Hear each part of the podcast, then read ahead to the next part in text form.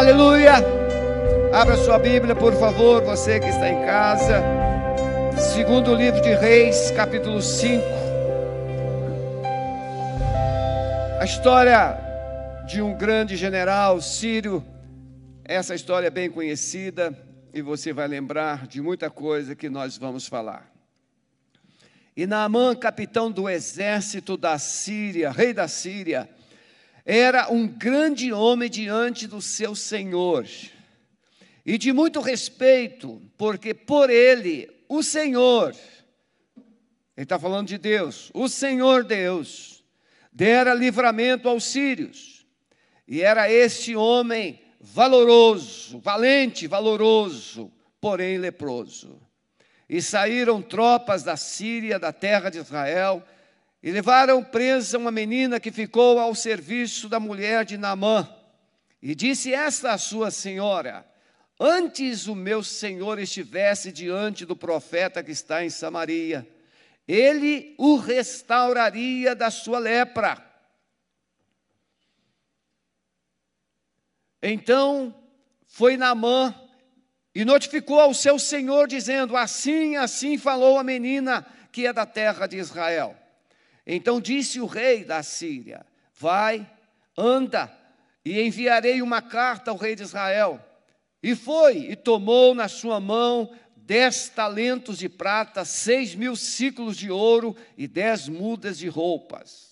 E levou a carta ao rei de Israel, dizendo: Logo em chegando a ti esta carta, saibas que eu te enviei na mão, meu servo, para que o cures da sua lepra.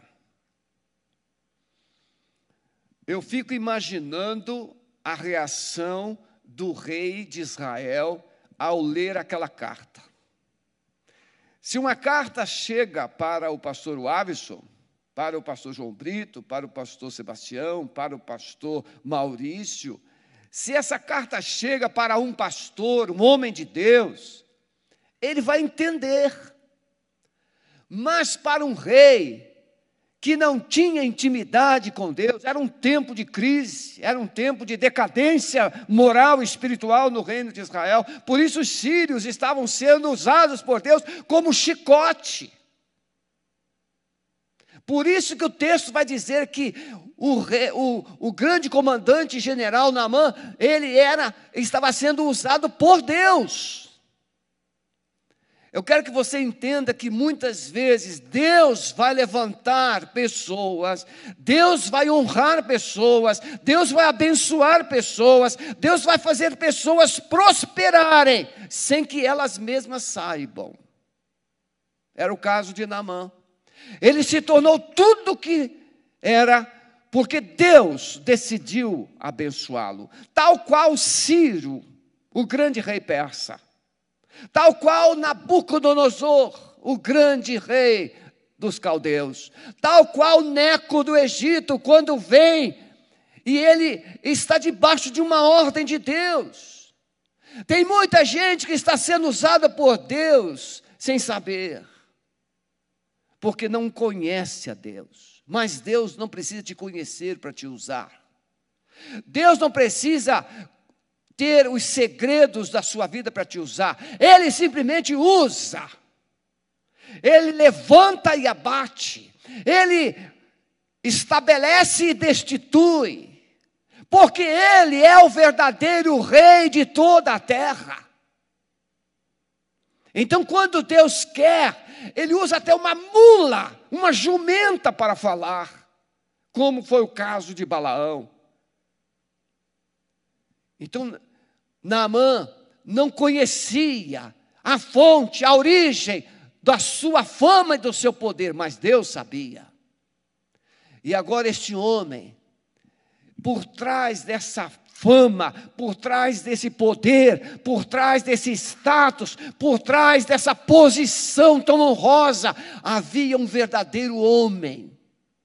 Por trás dessa capa havia um verdadeiro homem, o Naamã o leproso.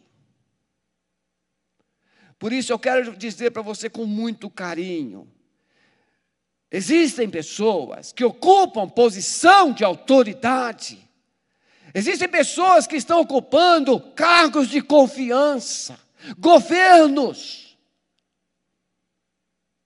são famosas, vivem sendo aclamadas publicamente, mas tem um porém na sua vida, tem um porém na sua história. No caso de Namã, o porém era leproso. A lepra era tida como uma marca, um sinal de maldição. A marca, a lepra tipifica o pecado. É contagioso. Ela é passada para as pessoas. Ela contamina. Ela destrói, ela deforma e ela mata. Mas Naamã, ele desfilava publicamente naquele cavalo com as suas medalhas de general. O povo aclamava, o rei se orgulhava dele, mas havia um porém leproso. E este homem entra em Israel e ele vai levar uma menina cativa, como escrava, para servir na sua casa a sua senhora, a sua esposa. E essa menina, naturalmente, no decorrer dos dias, ela foi percebendo que aquele grande general, aquele poderoso homem, aquele homem afamado, aquele homem influente, quando ele chegava em casa, ele era um homem solitário. Ele tinha um quarto separado. Deve ser muito difícil, não é? um quarto separado. Ele, aquela menina possivelmente observou que ao tirar a farda, ele tinha feridas e manchas na pele. E ela então descobre que ele era um homem infeliz por ser leproso. Essa menina poderia ter ignorado, desprezado e até amaldiçoado Namã, porque ela fora levada como escrava, tirada da sua família, tirada dos seus pais, tirada da sua terra, tirada da sua nação e levada como cativa. Ela poderia, ter, ela poderia ter amaldiçoado ele, bem feito, porque ele me tornou escrava. Não. Gente de Deus tem uma mente diferente, gente de Deus tem um coração diferente, gente de Deus tem uma mensagem diferente, em vez de amaldiçoar, tal qual Jesus nos ensina no Sermão do Monte. Que devemos amar os nossos inimigos, abençoar quem nos amaldiçoa, orar por quem nos persegue. E aquela menina procurou a sua senhora e disse: Olha, se o meu Senhor estivesse lá em Israel, em Samaria, lá tem um profeta. E ele seria curado dessa lepra. E a notícia chegou até o rei. E o rei então preparou uma carta. Por quê? Era de rei para rei. Ele mandou a carta para o rei de Israel. Meus queridos, nós podemos ocupar a posição de muita honra, muita autoridade, muito poder, muita influência, mas lá no fundo do nosso coração, lá no fundo da alma, nós carregamos os estigmas da vida. Nós carregamos o desprezo, nós carregamos a dor, nós carregamos a vergonha, nós carregamos marcas que nos corrói dia a dia. E esse sentimento que é produzido por um pensamento, esse sentimento de desprezo, esse sentimento de, de abandono, esse sentimento de discriminação, foi produzido por um pensamento que surgiu na mente de Naamã. E um orgulho começou a se desenvolver. E nós vamos aprender tanto agora pela manhã quanto à noite, que o orgulho ele começa pequenininho. Mas o orgulho precisa se tornar grande. O orgulho precisa se tornar forte, o orgulho precisa se impor para ele fazer com que a pessoa se sinta bem. O orgulho vem, ele nasce, ele surge em um coração que é desprezado, que é humilhado, que é pisado, que é rejeitado. Orgulho é uma fortaleza que aprisiona, que destrói relacionamentos, que destrói sonhos de pessoas. Um sentimento de prazer, o orgulhoso se sente realizado quando ele humilha, quando ele pisa, quando ele coloca as pessoas para baixo. Isso dá uma satisfação na sua própria honra. O orgulho alimenta arrogância, e revela uma soberba insuportável. Orgulho pode ser resultado, então, de um coração que foi ferido e humilhado em algum momento da sua história. Isso pode ter começado até mesmo no ventre da mãe. Filhos rejeitados no ventre. Como também de uma vida construída sob luxúria. Crianças mimadas, crianças que são tratadas com tudo sem limites elas podem, elas podem. Não são preparadas para olhar o, o próximo com os olhos da verdade, que somos todos iguais. Hoje nós temos no mundo, alimentado por autoridades, por pessoas que governam com a intenção de dominar, de controlar, foram criadas as castas não estou falando de Índia, estou falando do mundo. Castas. Ah, tem os negros, tem os pobres, tem os índios, tem os ciganos, tem os homossexuais, tem prostitutas. E, é, e então se criou as minorias. E através dessas castas, dessas minorias, se controla o todo. Nós estamos vendo aí o grande problema, o grande desafio da, das fake news. O controle da comunicação. Facebook, Twitter sendo censurados, porque as pessoas não podem mais se expressar. Na verdade, por trás dessa censura, Existe uma pessoa que tem um orgulho exacerbado, que quer controlar aquele que está dizendo algo que pensa. Até a igreja está sendo ameaçada de censura, os pastores estão sendo ameaçados de que não poderão mais participar de campanhas políticas. Por trás dessa censura, ou por trás dessa intenção de censura, tem alguém que tem um, um sentimento de orgulho que quer controlar. Mas se for pesquisar, por trás desse orgulho tem uma fraqueza. Hum. É interessante, meus irmãos. O humilde é a pessoa mais livre da terra. Porque humilde, ele não tem dificuldade de ir e vir, de descer e subir. Agora, manda um orgulhoso ir e vir, de descer e subir. O orgulhoso só tem um patamar, o topo. Ele não tem outro. Senão se torna humilhante. O orgulho é muito destrutivo. Por isso eu quero falar três coisas. Primeiro, entender que os méritos e honras que carregamos podem se tornar uma capa, uma máscara, onde se escondem todas as nossas dores e fraquezas. Este aqui é o senhor Fulano de Tal. Mérito, honra. Pastores, né, quando vamos apresentar o currículo pastoral, tem alguns currículos que não comportam numa página.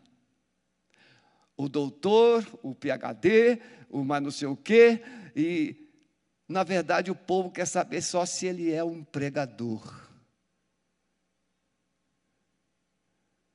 As honras, os elogios, a fama, a posição. Por trás de tudo isso, tem uma capa que esconde a verdadeira dor.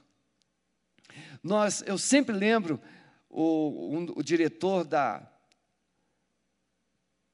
da Jocum em BH, quando ele esteve aqui na Alameda, ele deu testemunho público que ele era rejeitado, ele tinha sido rejeitado, humilhado quando na sua infância, na perda do pai, pai alcoólatra.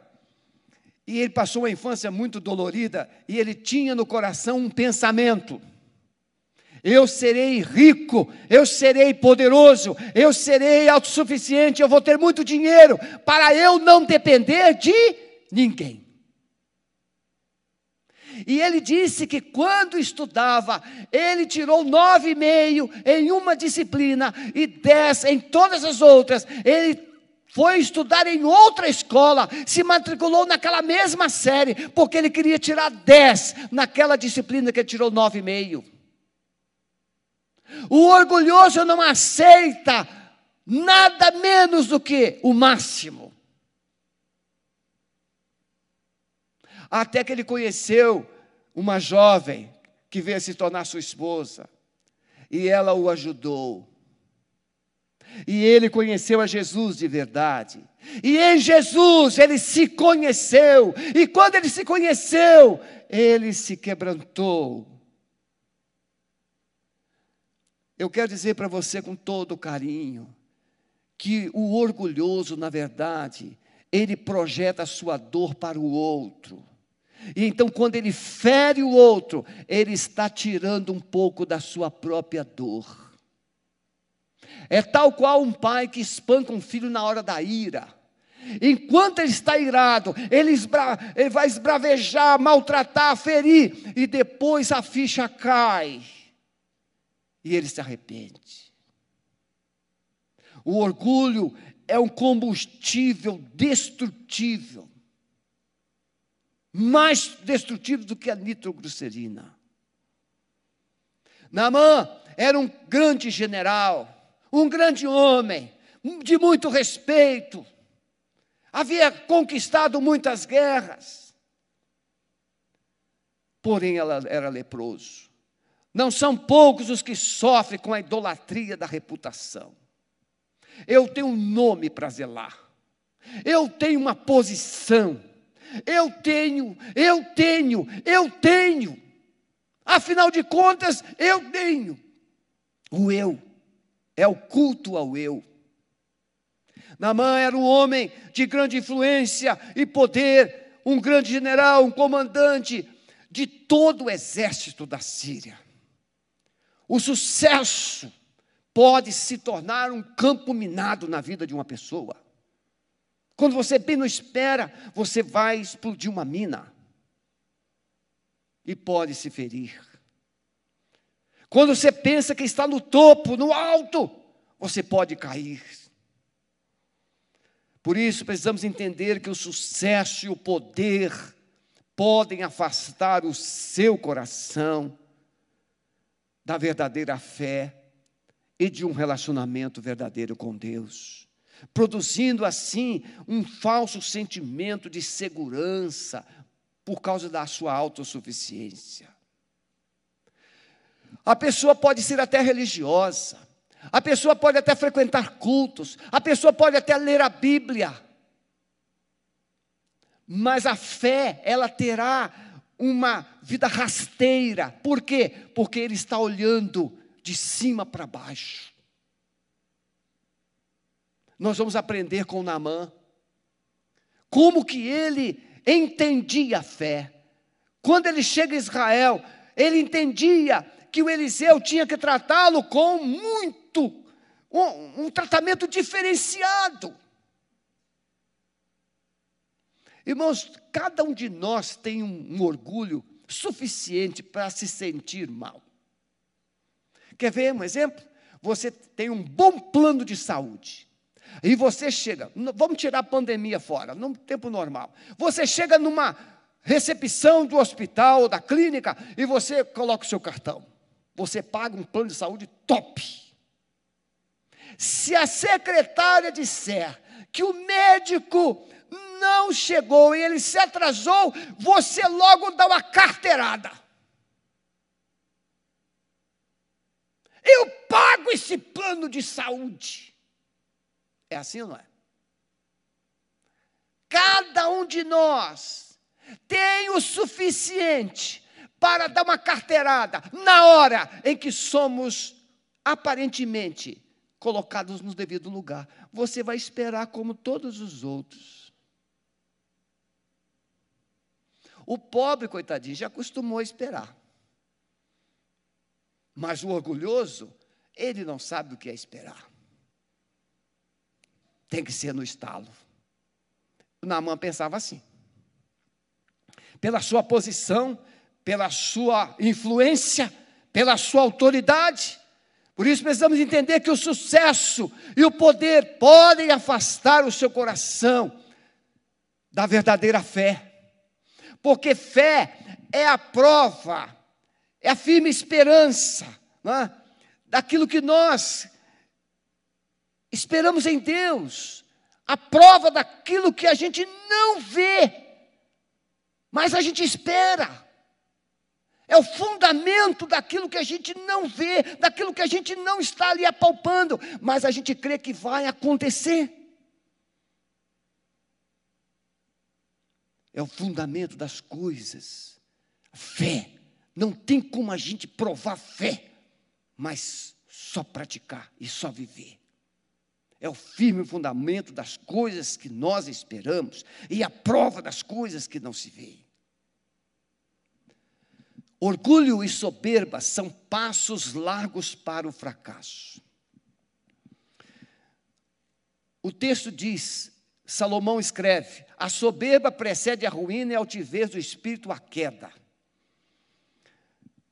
Você pode dizer assim: eu não sou orgulhoso.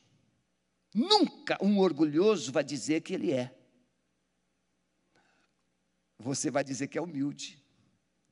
Ainda vai querer uma medalha ainda. O orgulhoso, ele não percebe que ele é assim. Essa altivez, essa posição, essa força, essa autoridade. E Salomão conhecia bem isso. E ele vai mostrar que a soberba e a altivez precedem o tombo. Meus irmãos, eu tenho conversado com muitas pessoas que não são ricas, não são influentes, mas são orgulhosas por fatos ocorridos na sua vida. Vamos falar mais disso à noite. Eu conheço pessoas que elas deixaram de conquistar algo tremendamente relevante e importante para as suas vidas por causa do orgulho. Tem pessoas que já deixaram de receber um beijo e um abraço por causa do orgulho. Marilyn Monroe. O pai de Marilyn a desprezou na infância. Um homem multimilionário. E ela cresceu ferida. Procurou as pessoas mais famosas, presidentes, políticos relevantes, importantes, famosos. E essa mulher recebe uma ligação do advogado do seu pai. Vá ao hospital, porque o seu pai está morrendo. Aquele coração ferido, aquele coração ma ma magoado, aquele coração rejeitado, aquele coração abandonado no passado, agora se sente na oportunidade de se vingar. Porque toda vez que ela precisava do seu pai, era o advogado do seu pai que resolvia, era o advogado do seu pai que escrevia, era o advogado do seu pai que pagava, era sempre o advogado. Agora ela é famosa, agora ela é rica, agora ela é grande, agora ela é famosa. E então ela diz assim para o advogado do pai: O que o, o meu pai precisar de mim, fale com os meus advogados. Alexandre sabe muito bem o que é isso. Advogado é aquele que resolve tudo. E o pai morre. E quando Marilyn morre, percebe que o pai morre, ela não tem mais a quem ferir para satisfazer a sua dor. Na verdade, o orgulho é como aquele remédio que você toma para aliviar a dor.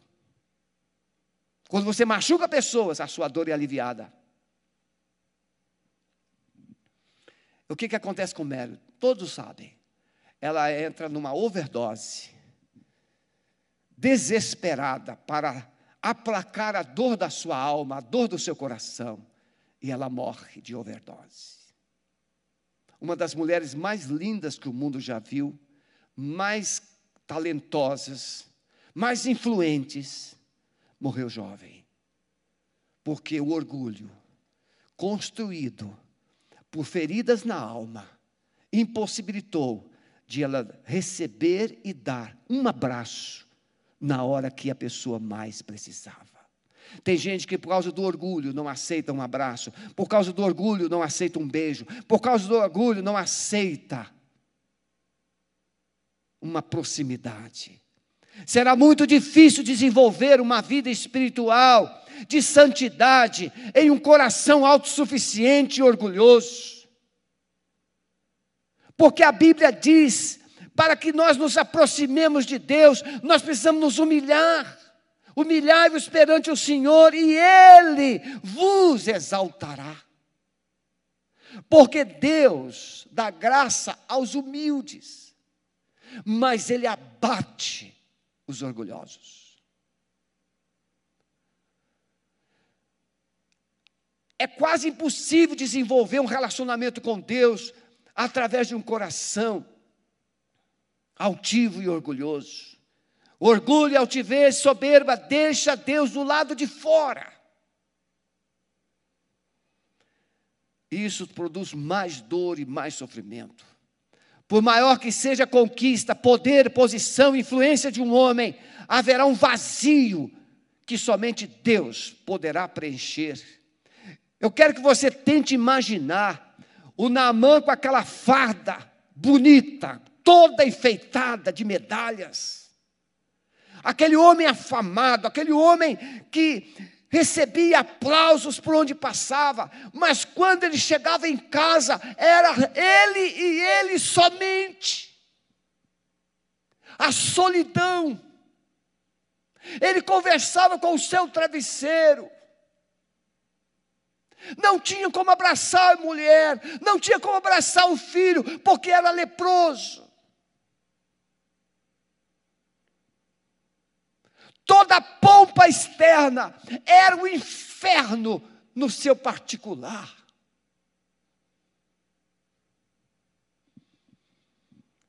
Meus irmãos, eu lembro quando o ex-presidente Fernando Collor de Mello começou a governar o Brasil. Um homem inteligente, um homem capaz, tinha uma visão excelente mas o orgulho o destruiu. E às vezes o orgulho pega pequenas coisas, coisas pequenininhas. É como uma farpa no dedo, te incomoda enquanto você não tirar. Um pequeno cisco no olho e você não consegue ter paz. Um pequeno calo no pé e você não anda direito. É o orgulho. Em segundo lugar, meus irmãos, precisamos entender os riscos e as ameaças que impossibilitam nossas maiores e melhores conquistas. O coração do homem se exalta antes de ser abatido, diante da honra vai a humildade, diz Salomão.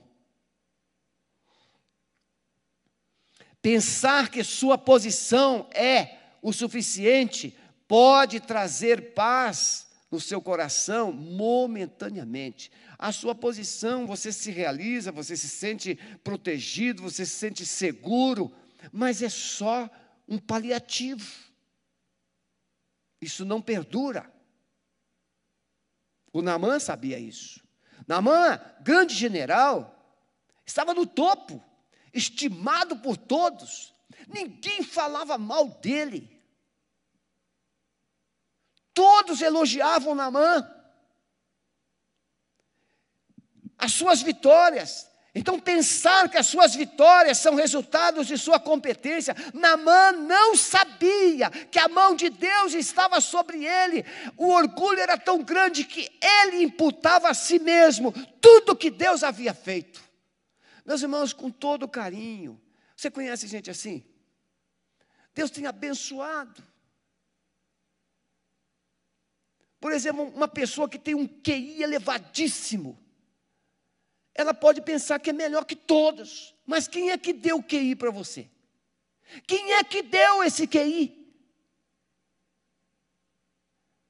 Foi Deus que te fez. Ele te fez com essa inteligência, Ele te fez com essa capacidade, Ele te fez com esse potencial. E aí você pensa que você mesmo é que conquistou essa inteligência, estudou. Não! Você somente nasceu com esse QI porque Deus te fez assim.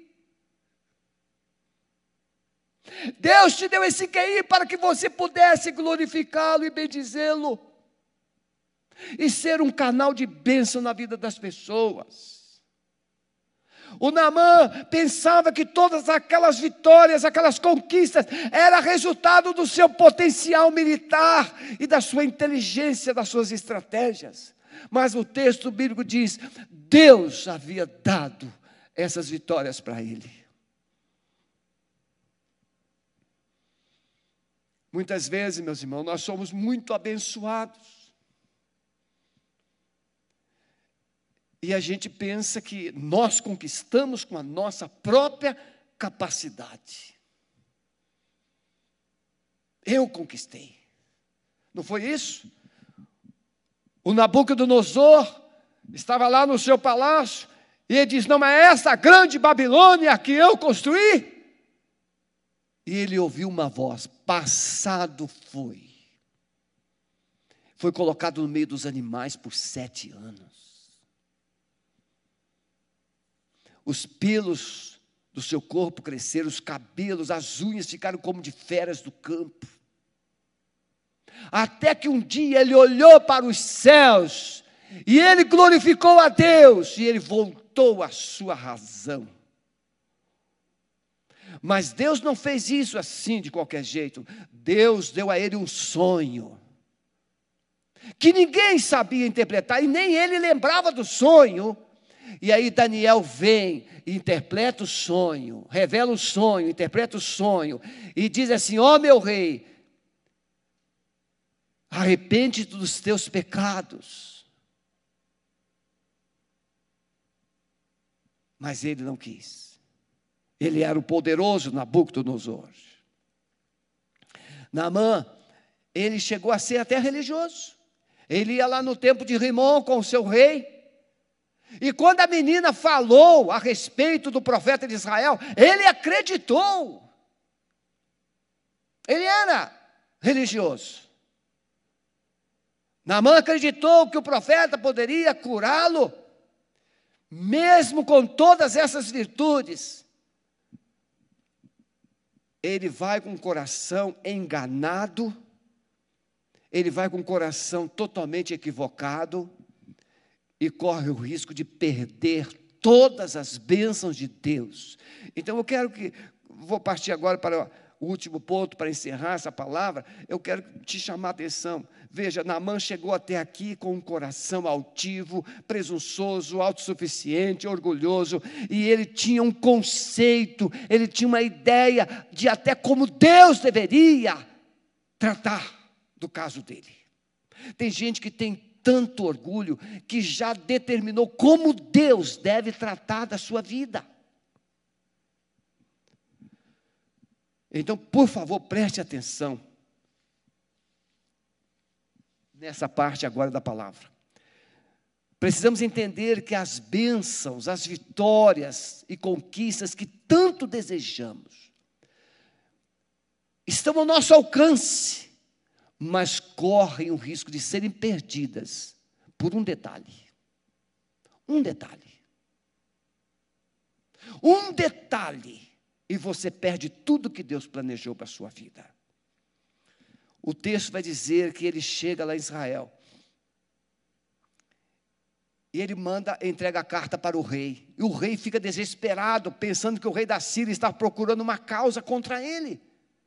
Mas o Eliseu, profeta de Deus, diz: Manda este homem vir a mim e saberás que há profeta em Israel.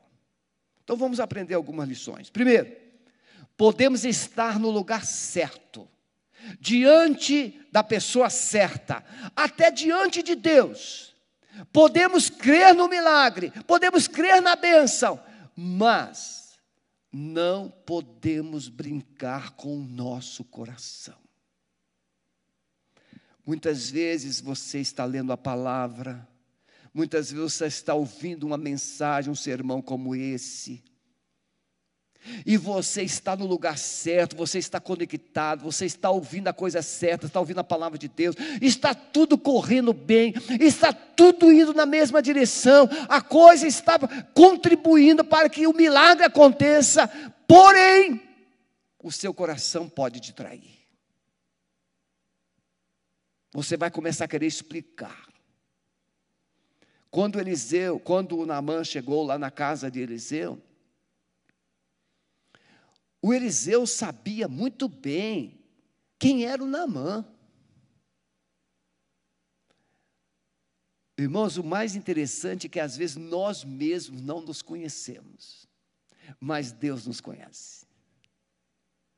Deus havia revelado para Eliseu quem era Namã, orgulhoso, presunçoso, altivo, autossuficiente, famoso, poderoso, aclamado.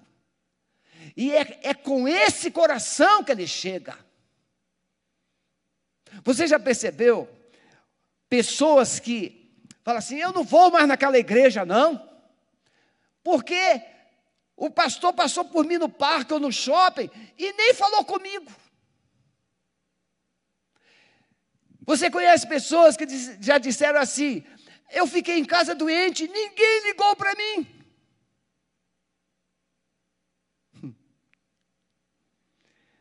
Ninguém lembrou de mim.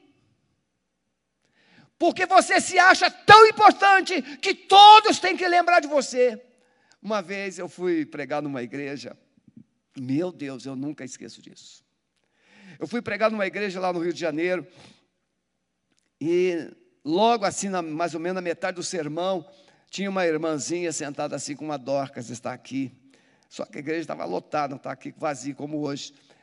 E aí, naquela mensagem né, ilustrativa, eu falei assim: minha irmã, a irmã ficou doente nos últimos 30 dias? Ela disse: não, pastor. Ah, não ficou? Não. Mas se ficasse, a irmã gostaria então que o pastor a visitasse imediatamente? Sim. E a irmã não ficou doente? Não. Então, nesses 30 dias que a irmã não ficou doente, quantas pessoas a irmã visitou? E ela ficou sem fala. Ninguém. Mas se a irmã tivesse ficado doente, a irmã queria ter sido visitada pelo pastor e por muitos outros irmãos. Pois é, mas a irmã não visitou ninguém, mesmo não tendo ficado doente. Tem muita gente que quer que os outros façam o que ela mesma não faça. Irmãos, o que eu não sabia é que aquela irmãzinha era a líder de um grupo que estava se opondo ao pastor, queria tirar o pastor da igreja, porque achava que o pastor não fazia visitas. E o Espírito Santo me colocou nessa enrascada. E no final do culto, quando eu entrei no gabinete, o pastor botou a mão na cabeça e falou: Pastor, o que, que o senhor fez? O que, que o senhor fez? Eu falei assim: O que, que eu fiz? O senhor me arrasou. E ele me contou essa história. Eu disse: calma, pastor. Deus vai fazer das duas uma coisa. Ou Deus muda essa mulher, ou Deus tira você daqui para uma igreja melhor. Ele optou pela segunda. Este pastor foi para uma outra igreja, Eu levei ele para um retiro naquela semana. E depois ele, naquela, naquele mesmo mês, ele recebeu um convite e foi para outra igreja. E em pouco tempo aquela igreja passou de mil membros. O orgulho projeta a sua dor no outro. O, o orgulho fere o outro para se sentir bem. Então, a pessoa pode estar no lugar certo, na igreja, no templo, ela pode estar ouvindo a palavra de Deus, mas o seu coração pode te trair. Podemos até crer no milagre, mas nós vamos determinar como é que Deus deve agir. O Naamã tinha na sua cabeça uma ideia: eu vou chegar lá, e o profeta vai se levantar, ele virá até mim, e então ele vai impor as mãos sobre mim, ele vai me ungir, vai massagear aonde está a minha doença, e eu serei curado. Ele elaborou tudo na mente, não é assim? Você pode pensar assim: eu vou chegar lá na igreja e todos vão me receber de braços abertos. Oh, seja bem-vindo, Renato. Estávamos morrendo de saudade de você. E aí nada acontece, pronto, a gente vai lá para o fundo do poço. Aqui na nossa igreja nós temos uma irmã que ela estava na minha classe de transição quando ela chegou. E eu fiz uma pergunta e ela ficou assim bastante é, irritada. Ela deve estar me ouvindo agora. E ela falou assim: é, o assunto era sobre família. Ela disse: Eu odeio encontro de casais, porque é sempre a mulher que tem que mudar. Os homens estão sempre certos. Aí eu falei assim: e, e, tem alguma coisa aí. E aí eu falei assim: minha irmãzinha, vem cá. E ela veio meio desconfiada. Não era tempo de Covid, né? Então eu dei um abraço nela. E aí, igual gato, ela queria se sair da minha mão. Eu disse, quieta.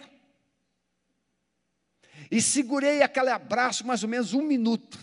Olha, abraçar cinco segundos já é problema. Imagine você abraçar e segurar um minuto. Ela tentou sair umas três vezes, disse, quieta. Segurei. Eu disse assim, agora quem é o seu marido? Ah, tá lá. Vem cá, meu irmão, dá um abraço nela. Depois ela diz assim: Eu estava esperando esse abraço há 20 anos. Ela deve estar me ouvindo, mano. Ela disse: Eu perdi minha mãe.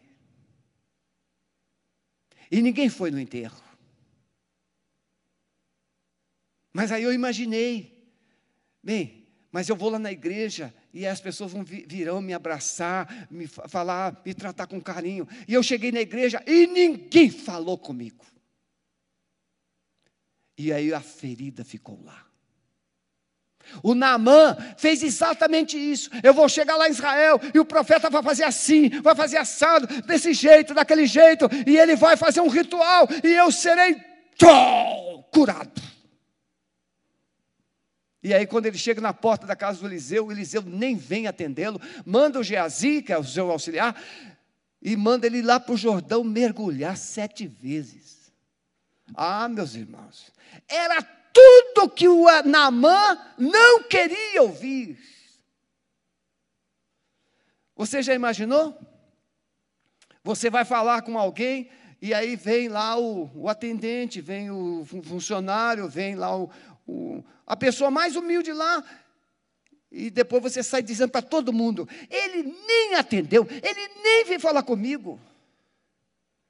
Precisamos entender, meus irmãos, que a nossa posição ou ritual não vai resolver o nosso problema. Naamã tinha uma expectativa de como Deus deveria agir. Ele pensava em receber um tratamento especial. Você precisa entender que o plano de Deus implica mais em obedecer do que o sacrificar. Não é fazer coisas, é uma atitude do coração. Daniel, Samuel vai ensinar isso quando ele vai resgatar a identidade de Israel diante dos filisteus no período de Saul. Ele diz assim: mais importa obedecer do que o sacrificar. Corações rebeldes, corações, e Samuel vai ensinar isso. Corações rebeldes, corações orgulhosos. Samuel diz que é como um culto de feitiçaria. Naamã se retirou indignado, porque havia sido frustrado. E aqui eu volto naquele ponto. Talvez eu esteja falando com uma pessoa que saiu da igreja, não quer mais falar com o pastor, não quer mais relacionamento com Deus, porque foi decepcionado em algum momento da sua vida. Esperava um tratamento, recebeu outro. Esperava uma resposta, recebeu outra. Mas assim como Naamã, talvez Deus tenha colocado pessoas do seu lado para te persuadir. Os servos de Naamã disseram assim: Mas meu rei, meu senhor, se ele tivesse mandado o senhor fazer uma coisa difícil, o senhor não faria. E quanto mais uma coisa tão simples como essa de ir lá no Jordão e mergulhar sete vezes. E aí o Naamã vai. Talvez Deus tenha colocado pessoas do seu lado, meu amado, minha amada, para persuadir você para dizer para você: não é desse jeito, é desse jeito aqui. Vamos lá, vai só mais uma vez, vamos tentar mais uma vez. Eu mandei uma mensagem para um pastor essa semana. Ele está enfrentando uma situação difícil, se sentindo humilhado, se sentindo exposto. E ele decidiu abandonar tudo tudo. Eu mandei uma mensagem para ele: eu estou aqui. Porque nós somos muito amigos. Estou aqui. Se você precisar, eu estou aqui. Ele mandou três mensagens dizendo assim: agora eu preciso cuidar de mim. Eu preciso cuidar de mim. A decepção de Naamã exigiu muito esforço dos seus servos para persuadi-lo a mudar de posição, mudar de atitude. Por isso precisamos entender que a verdadeira fé caminha de mãos dadas com arrependimento e quebrantamento. Meus irmãos, arrependimento, quebrantamento, primeiro reconhecer que quem, quem eu sou. O apóstolo Paulo diz: Miserável homem que eu sou, quem me livrará do corpo desta morte?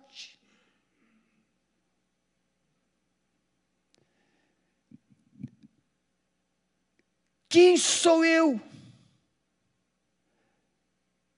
Quem sou eu? Isaías diz que as nossas obras são diante de Deus como trapos de imundícia. Trapo de imundícia era aquele pano que as mulheres usavam no seu período menstrual. Aqueles panos encharcados de sangue da menstruação. A mulher menstruada era considerada imunda. E aí a palavra de Deus diz que as suas obras, as suas virtudes, tudo que você possa fazer, são como aqueles trapos que carregam a imundícia, porque nós mesmos não somos nada diante de Deus. Os servos persuadiram, eles persuadiram, e Deus hoje está aqui me usando para dizer para você: está na hora de você parar, ouvir a voz dEle, ouvir a voz do Espírito Santo, ouvir a voz de Deus. Ele te ama, Ele quer mudar a sua história hoje. E o Naamã, com muita dificuldade, foi. Agora tente imaginar, meus irmãos, o Naamã chega na beira do Jordão e começar a tirar a sua farda. O constrangimento, a vergonha, a dor do seu coração. Eu quero dizer para você que arrependimento dói. Arrependimento humilha, arrependimento fere, porque arrependimento é admitir que eu pequei, arrependimento é admitir que eu errei e admitir que errou dói. E ele tirou a sua farda e ficou nu. e desce no Jordão. E ele mergulha uma, duas, três, quatro, cinco, seis, sete vezes. E quando ele se levanta, ele está purificado, tal qual uma criança. O arrependimento dói, a confissão dói, mas a cura de Deus restaura a história. Aquele homem que chegava em casa com aquela farda poderosa, mas não podia abraçar a mulher, não podia abraçar os filhos. Aquele homem aclamado publicamente, mas humilhado, envergonhado dentro da sua própria casa. Agora, ele não está mais preocupado com o público, ele pode chegar em casa e beijar a mulher ele pode deitar na mesma cama, ele pode abraçar os filhos, ele pode, porque ele se humilhou diante de Deus, e o Deus Todo-Poderoso o levantou. Deus somente levanta quem, se quem decide se humilhar. Por isso, os músicos podem vir. Eu quero encerrar essa palavra nesta manhã você hoje pode conquistar os impossíveis da sua vida. O que é impossível para você, o que está sendo difícil você alcançar, quais são as expectativas que você já decidiu, já disse assim: isso não vai acontecer mais, não tem mais jeito, não tem mais jeito, tem jeito sim. Se o meu povo que se chama pelo meu nome, se ele se humilhar e orar, e buscar a minha face e se converter dos seus maus caminhos, então eu ouvirei dos céus, eu perdoarei os seus pecados e eu sararei a sua terra. O que é impossível para você, Deus pode. O que é difícil para você, Deus pode. Mas você precisa confrontar o seu orgulho. Admita o seu orgulho. Admita o seu pecado. Admita os seus erros. O orgulho, posição, fama, poder são grandes obstáculos para Deus agir no coração do homem. Eu tenho um nome a zelar. Como é que eu vou falar isso? Como é que eu vou fazer isso? Eu tenho um nome a zelar. O que, que vão pensar de mim? Então continua no seu cativeiro, continua na sua prisão, continua na sua dor. Mas a palavra diz: se confessarmos nossos pecados ao Senhor Jesus, Ele é fiel e justo para nos perdoar. Jesus não está procurando uma oportunidade para te bater na face, Jesus está procurando uma oportunidade para te abraçar.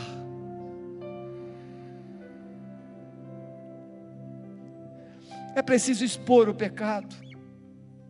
A lepra precisaria ser exposta um tipo de pecado que, parecia, que parecia estar bem escondidinho, mas Deus está dizendo: está na hora.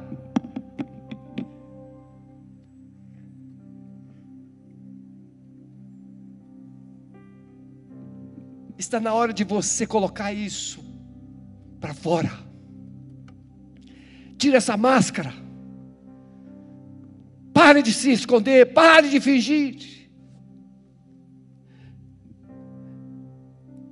Enquanto você não se despir,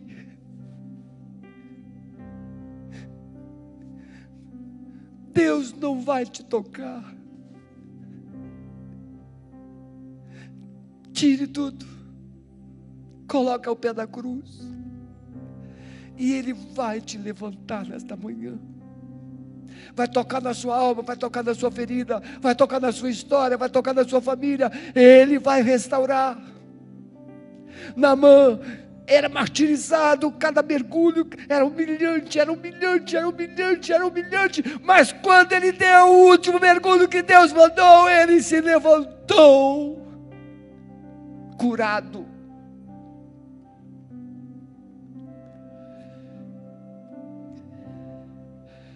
Enquanto Namã não se despiu e se expôs, a lepra não foi vencida enquanto o pecado não for confessado e arrependimento não for revelado e a verdadeira fé for exposta, não haverá manifestação do poder de Deus na sua vida. O lugar do pecado é na cruz, e o caminho da cruz é o arrependimento e a fé. Verdadeiramente, agora, Naamã está preparado para entender o que é estar na presença de Deus. Ele retorna a Eliseu, e agora ele quer ofertar, não é mais receber. Ele quer adorar, ele não quer mais estabelecer condições.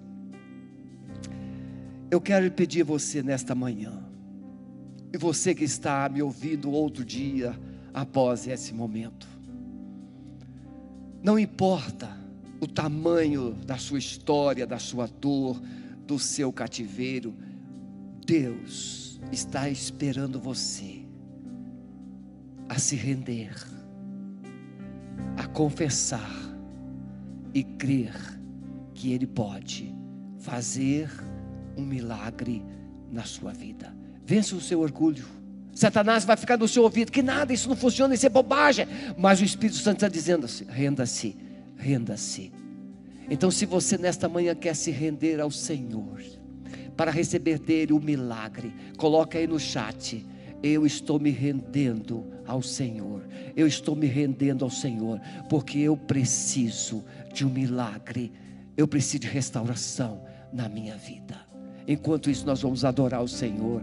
Você pode estar escrevendo, revelando o seu coração. Meu querido, minha querida que está nos acompanhando, a coisa que Deus mais quer é te levantar. Deus pega os caídos e os coloca num lugar de honra. O diabo pode colocar você no alto, mas o plano dele é te derrubar você, de humilhar você. Deus não. Deus toma os humilhados e os exalta, os honra. É o que Ele quer fazer com você nesta manhã. Tão somente descanse nele entregue a sua vida a Ele e dependa dEle. Amado Espírito Santo, o Senhor é o único que conhece cada pessoa conectada durante esta palavra. A realidade do seu coração e da sua história, suas dores, a sua solidão, as suas perdas, as suas expectativas e ansiedades.